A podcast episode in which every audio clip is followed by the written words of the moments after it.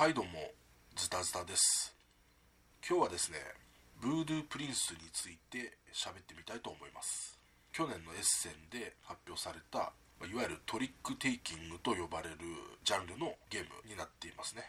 で作者は、まあ、ご存知ライナー・クニツィアなんですけども、えー、ライナー・クニツィアはトリックテイキングはあまり好きじゃないというふうに、まあ、言われていますね。まあ過去にカードゲームたくさん出してますがトリックテイキングっぽいやつはありますね。 Too Many Cooks とかは。部分的なところだけを見ると、まあ、完全にトリックテイキングなんですが勝敗の決め方の根本的な部分とかはちょっとまあ違うんですけども、えー、ピック10みたいな感じのね、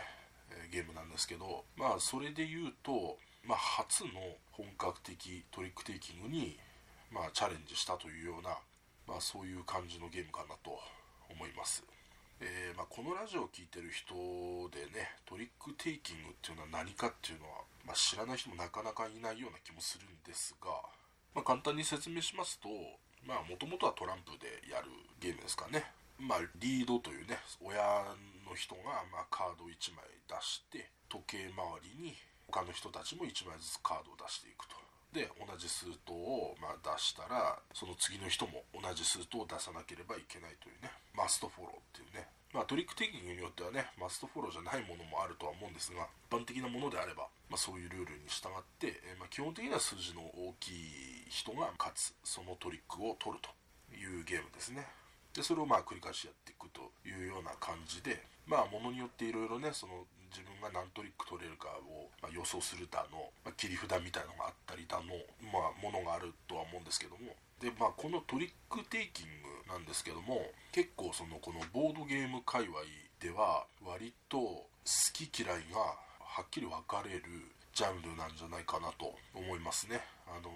私のツイッターで、まあ、フォローしてる人たちのその、まあ、タイムライン上ででもですね結構なヘビーゲーマーだなと思ってるような人とかでも、まあ、トリックテイキングが実は苦手あまり得意じゃないっていうような意見も結構聞きますなので結構分かれますよね。かなり。好き嫌いは分かれると思います。そして、まあ、何を隠そう私もかなりトリックテイキングが苦手ということですね、はい、あんまりその正直言えば好きなジャンルではないということになります。でなんでその好き嫌いがこれだけはっきり分かれるのかなというのを自分なりに考えてみたんですけども、まあ、大きく分けると2つ理由があるのかなと自分なりに分析したのでまあそれをちょっと言ってみますとですね。まあまず1個目はシンプルでトラディショナルなものに対しての興味ですよね。それをどれだけ持てるかどうかというような観点ですね。はい。まあはっきり言ってトランプさえあればできるんですよね。まあ、100均に行ってですね、えー、100円でトランプを買ってくればですね、まあ、スカートでも、ナポレオンでも、何でもトリック定義できるんですよ。で、それを、まあ、あえて、その、ドイツゲームとして買ってきてやるか、オープン会にいてやるかどうかっちゅう、まあ、そういう問題点。まあ、それに興味があるかどうかっていうことですよね。まあ、例えば、日本のトラディショナルなゲームっていうことで考えると、まあ、将棋だとか囲碁だとか、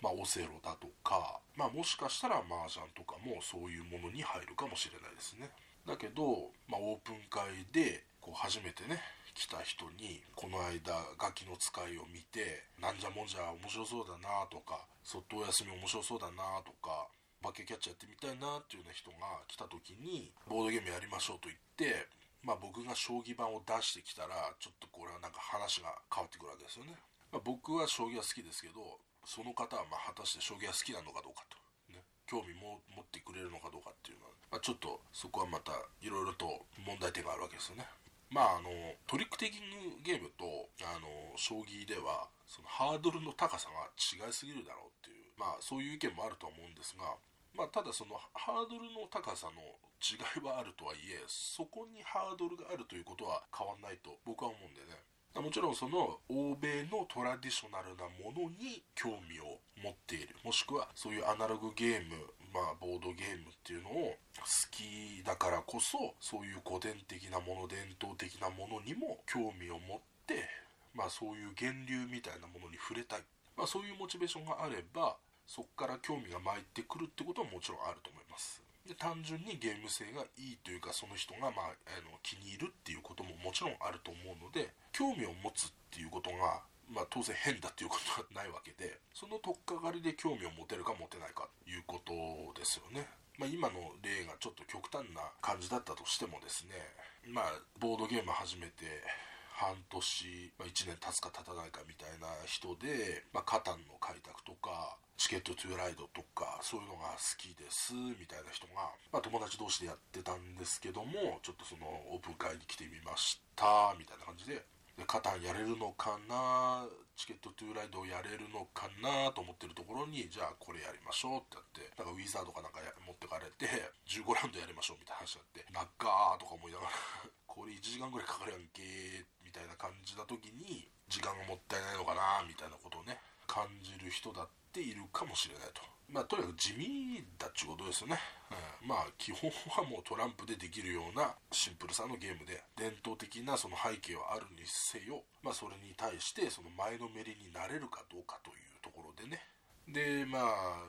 自分らなんかはやっぱりちょっと派手さが欲しいわけですよ。ゲームにね。っていうような感じで、まあ、やっぱりプエルトリコみたいにいろんな建物を建ててってねそれの特殊能力でどんどんどんどんその自分のこの場を強くしていって他人とはできないことができるみたいなね。でそれでどんどんどんどん生産力を上げていったりしてみたいな、まあ、そういうようなゲームが大好きなので、まあ、地味かなと思ってしまう、まあ、そういうようなところが少なからずそういう人はいるのかなというふうに思いますね。で特にそれが20分30分ぐらいで終わるゲームであれば、まあ、別にね他のカードゲームとかでも、まあ、オープン会なんで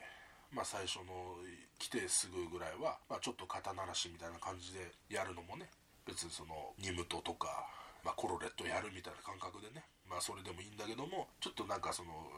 がっつりしたやつとかだと結構1時間ぐらいかかっちゃったりするのでまあそういうのとかだと少し長いかなというようなことがあったりとかまあそんな感じからっていうそのまず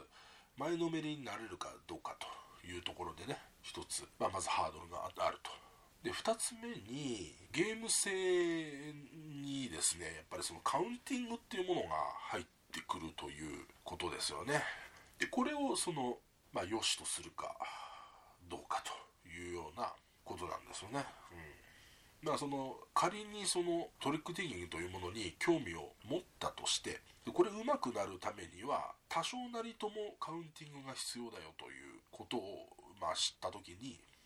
ああそれはちょっと俺は苦手だから、うん、そりゃねえなというねパスみたいな人もやっぱり出てくるのかなというね、うん、でこれなんかはあのやっぱりゲーマーならみんなねオールオッケーかというとね絶対そういうことはないと思うんですよね、うん、まあ例えば自分の場合でしたらその今までやってきたものっていうのが大体そのまあ将棋にせよね、まああれ完全情報ゲームですしえー、麻雀にしても例えば日本の麻雀っていうのはえー、自分の捨て牌をこうね変わって方っていうねとこにこうやって捨ててってで自分の捨てた牌でね出上がりすると振り点って言ってまあこう罰則があるわけですよ。そのチョンボってやつなんですね、あの中国麻雀とかだとその真ん中にみんなこう適当に捨ててって、まあ、最終的に捨てた牌で上がってもいいんですけど日本の場合はねそのこうその人が切ってる灰っていうのは現物って言って、まあ、その灰を捨てたら絶対に出上がりされないんですよね。なのでそういうこう情報がきっちり見えるということですよね。だからこれがその麻雀はやっぱり捨てた灰がわからないゲームであったらやっぱりちょっとゲーム性が変わってくると思うんですよね、うん、それを覚えてなくちゃならないっていうような感じになるとまたちょっと少し違った側面が出てくると。うん。でそうですね。例えば TCG とかね、えー、僕はマジック・ザ・ギャザリングの頃から、まあ、TCG を何個かやりましたけど、えー、あれに対してもねいわゆる捨て札っていうのは大体どの TCG も確認できるわけですよ。ちょっとあの捨て札見せてもらっていいですかと。全部見れるわけですよね、うん、でなんならマジック・ザ・ギャザリングで言えばその相手の手札を見る効果のあるものがあったりするんですがそれ見た後メモってもいいんですよ。もう何持ってたか。メモってもそれが許されてるゲームなんですね。手札を見た瞬間に捨て札と手札にあるものをメモったりすれば後からまた見せてもらってその時捨て札になかったものが捨てられてたらあじゃあさっき見た手札の中からこれが捨てたからあと何枚だなみたいなこともまあ分かると。後からはっきり確認できるというね。そういう情報がしっかり見れるというかね。なのでその開示されてる情報をしっかり見てから論理的に物事を考えるという、まあ、ことが、えー、じっくりできるっていうゲームが大半であると。まあ複雑なゲームなんで大概の場合はね。そこにその捨て札一度捨てた捨て札はもう見れませんみたいな要素がつくとちょっと複雑になりすぎてなかなか難しいということなんで、ね、まあ、トリック的には基本はすごくシンプルなんで、まあ、起きたそのことのねその手札というか捨て札というか使った札を、まあ、覚えておくっていうことに、ま集中できるというかね。他の複雑なゲームよりも、まそれがやりやすいっていうところはもちろんあると思うんですが、まあそういうゲームに慣れ親しんでこなかった人間にとっては、まあややちょっとそれがストレスになるという、まあそういうとこもあるとは思うんですよね。なので、まあそういうカウンティングが好き、あの得意、得意っていう人とか、まあそういうことが好きであると、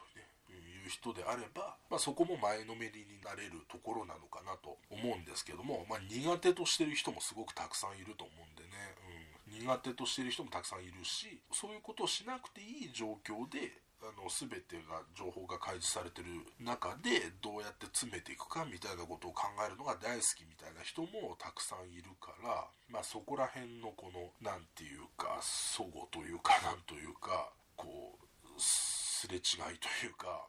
もやっとするものがまあその得意じゃない人たちには残ってしまうと。いうようなことがあったりするんで、まあその大きく分けてその2点ですね。シンプルでトラディショナルなものに対する興味を持てるかどうかというのと、えー、あと、まあカウンティングというものがある程度必要になってくるよということに対して、まあそれをその前のめりに受け止められるかどうかと。好意的に受け入れられるかどうかというところが、まあ、その人によってそのトリックテイキングの、まあ、好みが分かれるというところなんじゃないかと、まあ、私はちょっと分析してみるわけなんですが、まあ、そんな私もですね何個か、あの、今までトリックテイキング的なゲームをやってきて、まあ、好きなゲームはねあの何個かあるんですよ。うん、でそれをねまあちょっと今あのちょっとブーブードゥプリンスのことを喋る前に少し また長くなるんですが、まあ、喋ってみるとですねまず1つ目は5本のキュウリですね、うん、でもあれをあのフリーゼのゲームなんですがまああれってトリックテイキングじゃないんじゃないっていう話もあるとは思うんですが、うん、まあ一応ね、まあ、スートとかもないんですけどもまあトリックテイキングっぽいゲームっていうことで考えるとまあなんといってもそのプレイ時間がまあ割かし短いと。プレイ時間は割かし短めで、とにかく至ってシンプルですよね。まあそのスートがないっていうところもあるので、プレイングが出てくるところっていうのは、もうほとんど、あの、それ以上の数字を出せるところは小さいやつをあえて出すみたいな、その、そこぐらいなので、で、まあカウンティングもそこまでね、難易度が高くないというか、まあそもそも同じ数字が複数枚あったりするんでね、えー、あとまあ使わないカードもありますか？全てを使うわけではないとかね、まあ、そういうようなことがあって、まあ、ハードルがすごく低くなってますよね。より普通のトリックテイキングよりもハードルが低いと。いうことですね。プレイ時間的なハードルも難易度的なハードルもですね。どっちも低くなってるので、まあ、そういうところがいいかなと。あと、まあ、負け抜けゲームなのでね、うん、負け抜けゲームなのであのまあそんなにトリックテイキングが得意じゃなくても取り残されてる感みたいなのがあんまり少ないっていうか、うんまあ、トリックテイキングガチなやつはやっぱりどうしても実力が出るので、うん、それから言うと、まあ、5本のキュウリは多少適当にやってても、まあ、手札の運とかである程度、まあ、勝ったりするので、まあ、そういうとこもあったりして、まあ、お手軽というね部分でねハードルが低いという部分で、まあ、悪くないかなというふうに、えー、思いました。でまあ2つ目は辛いだけでいいのかというトリックテイキがありますね。まああれは逆にね結構がっつりしたやつなんですけどあのあれなんですよね。後ろからそのスートの色が見えてるんですよ。うん。後ろからその数字はわからないんですけどあれが何色のスートなのかっていうのが後ろから見えててまあカードスタンドかなんかに立ててプレスするのがいいと思うんですけども他人から何色のスート何枚持ってるかっていうのがこう見え見えになってるというね。そういう状況なんですね。ということはかなりその情報が見えてるとね、まあ、もちろん数字は見えないんですけども相当見えてるんですよね。だからあの人切り札のスートいっぱい持ってんなとか逆にあそこの色切れてんなとかそういうことは相当見えてくるのでそうなってくるとその見えてる情報でリズメをしていく要素がかなりある。なのであれに関しては僕はトリック的にはすごい苦手なんですがあれはまあまあ自信あります。あの結構何回も買ったことあるのであんだけ見えててくれるとねありがたいですよね。大きい数字がどれだけ切れたかどうかみたいなちょっとまあ簡単なカウンティングっていうか、うん、軽くカウンティングするだけでいいのでまあそういう意味ではスートが見えてるっていうことでそのカウンティングの難易度を下げてるっていうところもあるし可視化されてる部分でハードルが低くなってる部分もあるってことですね。ただしそうなってくると今度リズムのゲームになってくるんですよ。すごくリズムのゲームになってくるので、まあ、そういう論理パズル的なゲームが好きじゃなかったらちょっといまいちかもしれないですね。うん。あれも真剣にやると1時間ぐらいかかっちゃうので、まあ、そういう意味でねあれも好き嫌いいろんな意味で好き嫌いがあるでしょうね。あの、まあ、僕みたいに普通のトリックテイキングは嫌いだけど辛いだけでいいのかは好きだっていう人がいたりもするだろうしどっちも好きだっていう人もいると思うし、まあ、あれはトリックテイキングちょっとまあ亜種というか邪道だよねっていう人もいるかもしれないですよね。まああの裏のスートが透けてるゲームはまあ他にもねえー、アレックス・ランドルフが出してたりとか、まあ、するのかもしれないんですけど、うん、まあそういう方向性もある あるなということですね、まあ、ただしさっき言ったようにゲームの時間的なハードルは全然下がってないので むしろ上がってるというかね。あのあれやると本当に頭結構痛くなるので そういう意味でも、うん、いろんな重さ時間的な重さもそうだしプレイ的な重さも、まあ、ちょっと重くなって嫌だなという人もまあいるでしょう。取り手を好き嫌いにかかわらず。取り手好きだけどあれは嫌い。取り手好きだけどあれは好き。取り手嫌いだけどあれは好きっていう人もまあいるでしょうね、うん、で3つ目は残すダイスですか、まあ、YSK さんのやつですね、うん、であれはあのー、まあなんかあれ別に残すダイスだけのそのオリジナルな要素ではないのかもしれないんですがまあ、そのカードと一緒にダイスを使うんですね。でそのダイスを最初にこうピックしていくというね、まあ、あのロチェスタードラフト的にね、まあ、ピックしていくと。でダイスが4つぐらいあってそのそれを手札のようにして使用していってもいいんですけども最後残ったその4つのうちの4つとも使えるわけじゃなくて1つ最後残ったやつがその予測そのあの自分がそのラウンドで何トリック取れるかっていうトリック数の予測のあのあれになるの数字になるんですね、うん、で、まあ、これもそのトリックテイキングのハードルの一つだと思うんですがまあ最初にゲーム説明されましたと。じゃあルール的には簡単。じゃあやってみましょうと。はいじゃあ何トリック取れますか？予想してください。はいじゃあ何トリック取れますか？予想してください。分かるわけねえだろっていうねそのもう海のものとも山のものともわからねえっつってんだよこっちは。とそれを何トリック取れるかとわかるわけねえだろっていう、まあ、そこが結構ねトリックテイキングあの最初のハードルがそういうところで高いのででその最初にトリック予想するトリックテイキングって結構多いじゃないですか。割と多いと思うんですよ。なのでいきなりその手のやつをやらされるとそのより拒否感というかねアレルギーが結構その最初にそこの衝撃が、まあ、特に自分もやっぱそうで何トリック取れるかっていう予想をさせられるトリックテイキングは本当に苦手ですよね、なんやってみないと分かんねえだろ みたいなところがあったりするんですけどもあの残すダイスはもうなんかトリックを予想するっていうよりも流れの中でその取れそうなトリック数に寄せるっていう感じができるのがかなりそこの部分のハードルを多少はね軽減してくれるというかね。まあサイコロで、まあ、まんべんなく1345みたいな感じでまあ、1234とかでもいいんですけどね、まあ、3とか4とかなりやすいっちゃなりやすいんであれです。あんまり極端な1とか6とか取りすぎない方がいいのかなと思うんですが転がりそうな方向に寄せるというね。なんかトリックがあんま取れなさそうだったら小さい数字のダイスを残してやたら取れちゃった場合は大きい数字のトリックのダイスを残すと。出目のダイスを残すと、まあ、当たりやすいっていうような感じで、まあ、そこのマネージメントだけで結構いけたので勝ったこともあるんでまあそこら辺の感じが面白いなあとさっきのそのスートが見えてるじゃないですけど今度はそのスートも数字も見えてるんでねその残すダイスの場合は。つまりある程度手札は見えないけどもその自分の場にある4つのダイスは見えてる。部分的には情報が多い。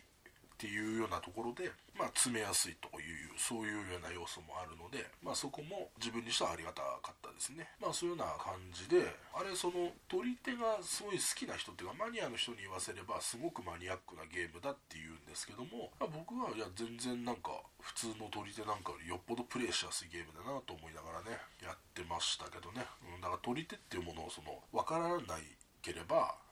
そういう考えも生まれてこないというかね。まあ、他のゲームで培ったテクニックでごまかせるというかそういう要素があって、まあ、自分的にはありがたいなと思いながらプレイしてましたね。まあでも残すダイスもまあなんか4人とかでがっちりやればまあやっぱり1時間近くかかるのかなって感じはしますね。それでまあまああのようやく本題のブードゥプリンスに行くんですけどもまずルールを簡単に説明すると、まあ、全5ラウンドあります、まあ、ディールと言えばいいのかラウンドと言えばいいのかね。で各そのラウンドはですねあの各プレイヤーは3トリック取ったら抜けちゃうんですよ。上がりというかね抜けちゃうんですね。で何トリック取ったら何点とかいうことじゃなくてその抜けた時に点数が決まるんですね。で抜けた時に他の人自分以外の他のプレイヤーが取ってるトリック数の分だけ点数になるということになります。だからまあ例えば5人プレイでやってて全員が1トリックずつ取ってる状態で自分が2個目3個目っていう感じでトリック取って上がったら4点ですよね。他の人が4人いて1個ずつトリック持ってるわけだから4点なわけです。で逆に全員がゼロの状態で自分が1個目2個目3個目って言って全部連続で3個を取っちゃうと0点なわけですね。他の人が。トリック全く持ってないので0点になっちゃうと。っていうことなんで要は後に上がれば上がるほど点数が高くなると。他の人たちも、ね、特に上が上がりきっちゃってる人は絶対3点分の点数要素になるので。なるべく最後に上がりたいんですけどもただし一番最後になっちゃったその置いてけぼりになっちゃうとそこでゲーム終了になってその一番最後に残った人っていうのは自分の取ったトリック分の点数しか入らないという感じになっちゃいますね。だからそれもだからゼロトリックね1つもトリック持って上がったら0点ですしあと上がりきってないっていうことは、まあ、1個か2個しか取ってないわけですから点数入ったとしても1点か2点しか入らないということで一番最後まで残っちゃうのは、まあ、いわばドボンなんですよね。ということであのこのゲームはトリックテイキングを使ったチキンレースゲームなんじゃないかなというふうに、まあ、僕は思いますね。キャントストップとかみたいにね。そのどんどんどんどん時間経てば経つほど点数が高く期待値が取れるんだけどもある一定のラインを超えてしまうと全くダメになっちゃうと。0点になっちゃうみたいなね。そういうことででさっきも言ったようにその最初に上がったとしても他の人たちがトリックを何個か取ってれば結構点数が入るわけですよ。例えば5人プレイで全員が2222っつってこう全員がリーチの状態でそれで最初に上がっちゃえば8点入るんですよね。2 4 6 8点入るんでこれまあまあ点数取れてるんでまあそれならよしということなんで序盤はとにかくそのトリックを取らないように、まあ、わざと負けるというか他人にトリックを取らせるような感じでプレイが進んでいくっていうのが、まあ、基本の流れになるんですよね。で他人がある程度トリック取ってる状態だったら、まあ、最悪一番最初とか2番目ぐらいに上がってもまあまあ点数は一応入るからよしとしておこうじゃないかというところなんで、まあ、とにかく序盤は他人にトリックを取らせようと。いうような流れですリードプレイヤーになったらとある数との1234とかとかそこら辺を出すみたいなね。あとランクっていうんですかね。その数字は0から5人プレイだと15ですからね。3人4人とかだと12までなんですけど特殊なルールがいくつかあってまずゼロのブードゥー人形みたいな。でこれは一番弱いカードなんですけどもそのゲームの最高ランクのカードが同時に場に出てる場合最強のカードになると。特色がありますそのその最高ランクのカードよりも強いカードになるというこう特色があってまあ34人プレイだったら125人プレイだったら15持ってても安心とは言えないというか自分が15を出しても他の人に同じ数との0を出されたしたら逆転が起こっちゃうっていうようなそういう感じ。逆にその、まあ、負けたい時に0だから負けれるなと思ってても他の人に15出されると逆に勝っちゃうということでさっき言ったように序盤は負けたいのでそれで勝っちゃうっていうそういうことが起きちゃいますね。で、えー、5と7で上がったらですね、まあ、ちょっとアイコンが書いてあるんですが分裂カードみたいになってあの1回のトリックで2トリック分取った計算になるんですよ。なので1トリックしか持ってない状態でもなんか不意に出した5とか7で勝っちゃうと2トリック取ったことになって 1+2 で3ですぐ上がっちゃってでああっつってそのいきなり上がっちゃうので序盤はその5と7をちょっと危険というかねその下手に上がっちゃわないように、まあ、他の人がトリック取りに来て大きい数字出してるもしくは大きい数字しかない場合とかは、まあ、リスク回避のために5とか7をこう処理しちゃうっていう手も、まあ、ありますよね序盤に関してはね。であとそうそうあの切り札もあって5色の数とから、えー、最初の1ラウンド目はランダムに決まるんですよね。で2ラウンド目以降はその一番最後になった人要はおそらく一番損したかなというような人が一番最後に残った人が一番損したであろう人なのでその人が手札を配られた後にその自分の手札を見ながらどの数と切り札にするかを決める権利があると。いうことですね。で基本的にはそのリードプレイヤーの、え、出した数とを一緒に出していかなきゃいけないいわゆるマストフォローなんですけどもそのフォローすべきカードが手札になかった時のみ別のカードを出してもいいと。別の数と出してもいい。その時に切り札の色のカードを出したらリードプレイヤーの、えー、数とのカードよりも強いカードとみなされるということですよね。で中盤以降になるとそろそろもうそろそろみんな上がりたいみんな勝ちたいっていう形になってくるんですよね、うん、であのその勝ちたい時に例えばその切り札色の切り札の数との5とか7とかを持ってると逆に今度はこれ逆転カードになったりして残り2人で残ってて自分が一山その1トリックしか取ってなくて相手は2トリック取ってて相手はまあ余裕だぜみたいな。これこれ1回ずつ取れば俺の勝ちだろうみたいな。そういう時に5とか7の切り札出して2トリック取れば罰逆転じゃないけど、まあ、そういう感じですぐに抜け番になったりするので、まあ、そういうことがあの逆転要素みたいなのにもつながるので、まあ、5とか7も序盤はお邪魔カードかもしれないその邪魔なカードかもしれないですけど、まあ、中盤以降必殺カードになる可能性もあると。0が、えー、最高ランクのカードに勝つとか5と7が分裂するみたいなところがこううまくそのドラマ性を生み出してるというとこですね、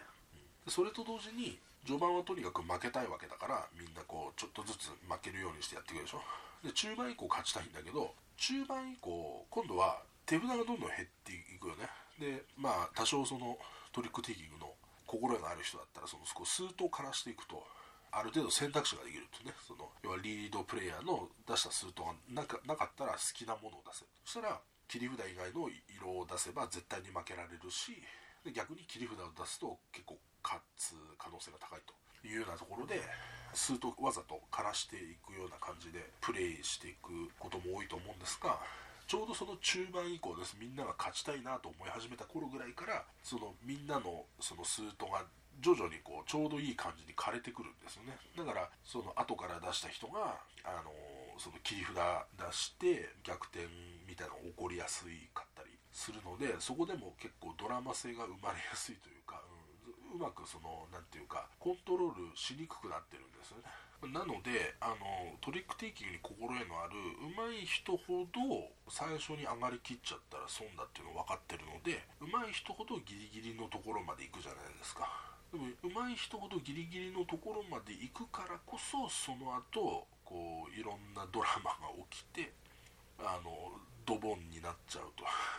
こんなはずじゃなかったみたいな感じでドボンになっちゃうってそういう危うさもあったりしてそれがなんかうまいことその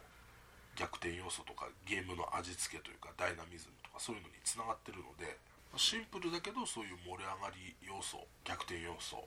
ドラマティックな展開というかねそういうのがちゃんと用意されてる、まあ、そういうところが2 3 0分で終わるゲームにしては、まあ、小肉らしい感じのねダイナミズムを生んでるなかなか化した感じのルールだと、まあ、自分は思いますね。はい。なのでカウンティングにしてもまあもちろん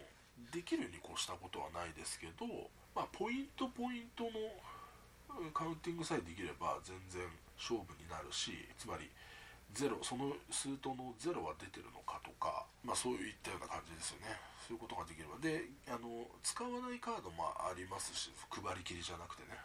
使わないカードもあるしあと早めに上がってった人はその手札が結構大量に残ったまま上がっていっちゃったりするので結構その見えてないカード見えないまま闇に葬られたカードっていうのがいっぱいあるのでその中にゼロとかね切り札がいっぱい入ってる場合もあるのでまあそういうようなところでねあなんかもっとガチの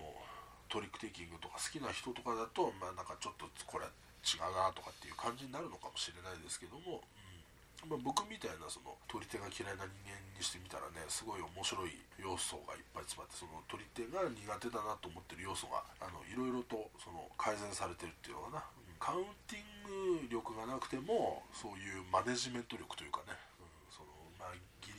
ちょっと手前ぐらいで上がりきるっていうところのマネジメント力とかは、まあ、そそういうもので勝負できると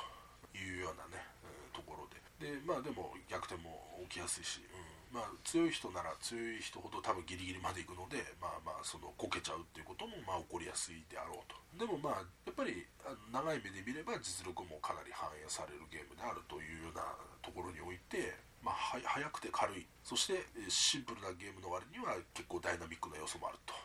で結構盛り上がれるってことでね、うん、自分が持ってるそのトリックテイキングの嫌いな部分っていうのが結構ちゃんと潰されてて、まあ、そこら辺はやっぱりそのトリックテイキングっていうものはあまり好きじゃないクニーツァっていう人がきっちりそれをじゃあどうやったらその楽しくなるかっていうことで、まあ、作ったっていうそんな感じがね見え隠れして、はい、非常に良いと思います。はい。なので、えー、ブードゥプリンスはトリックテイキ僕みたいにトリックテイキングが嫌いな人でもあの全然おすすめできる。2 3 0分で終わりますしね。だからあの気軽に遊べるカードゲームその30分ぐらいで遊べるゲームを何か一つ持っときたい。しかも5人プレイぐらいまで対応対応できると。そういうような人にもおすすめできるし、まあ、取り手が好きな人ももちろん普通に取り手としてね楽しいと思うし取り手ちょっと苦手なんだよねっていう人でもこれは楽しめると思います。まあ、そういう部分で、はい、あのいいと思ったのでちょっと今回紹介してみましたと。というところで、まあ、今回はブループリンスを、えー、紹介しました、えー、それではまた。